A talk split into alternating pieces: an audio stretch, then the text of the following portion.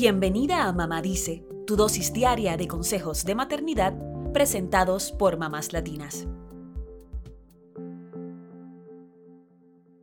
Hoy hablaremos del suicidio, un tema que como padres desearíamos esquivar, pero que sin embargo es muy importante abordarlo, especialmente si ocurre un caso cercano o si nuestros hijos nos preguntan o comentan al respecto. Y hay una razón de peso para hacerlo.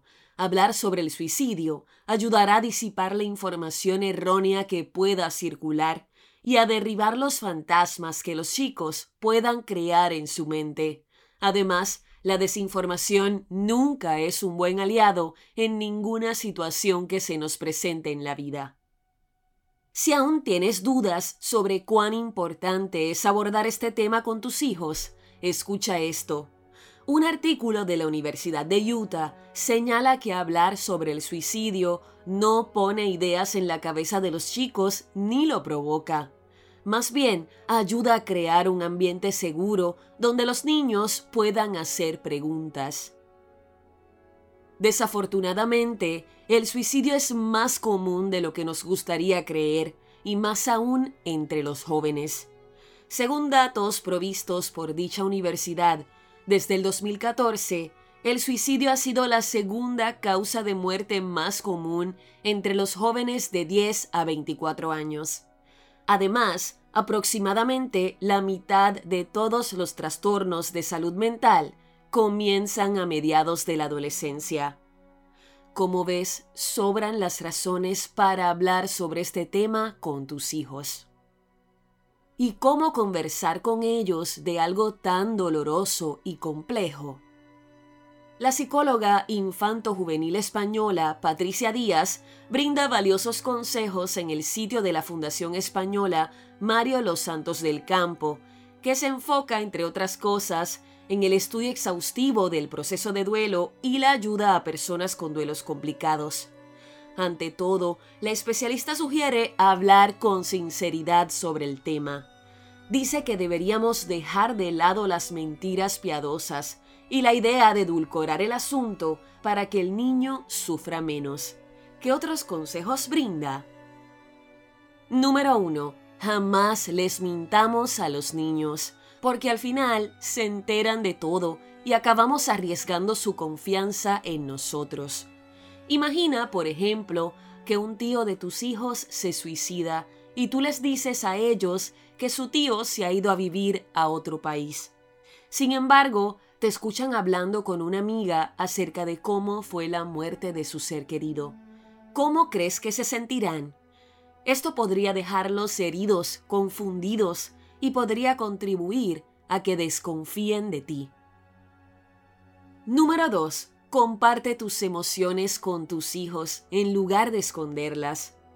Muchos padres evitan hablar de la muerte o se inventan otra causa del deceso de una persona para no nombrar el suicidio.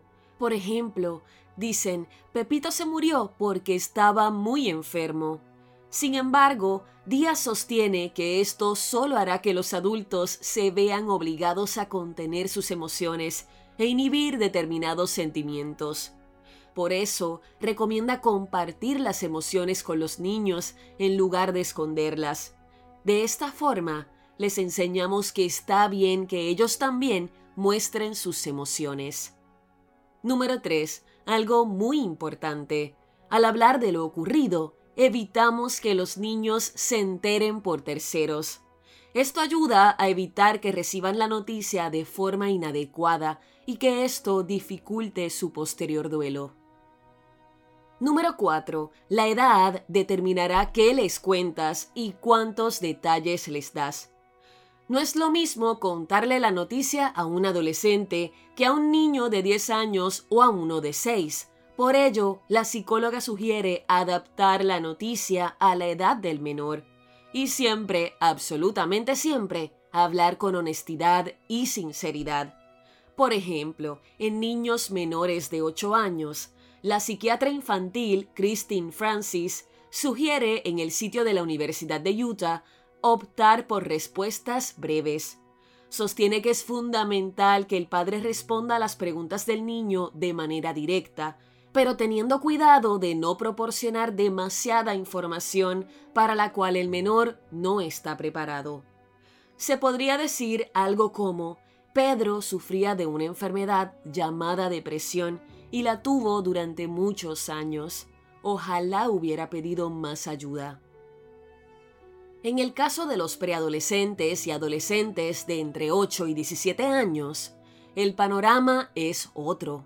Es posible que estén lidiando con una oleada de emociones y es probable que hayan escuchado a alguien hablar sobre depresión o suicidio o que hayan lidiado personalmente con una afección de salud mental.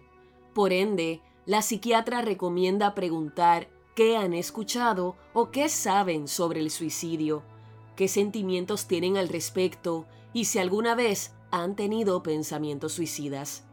De esta forma, se puede corregir información errónea y convertirse en un lugar seguro para que el jovencito pueda abrir su corazón.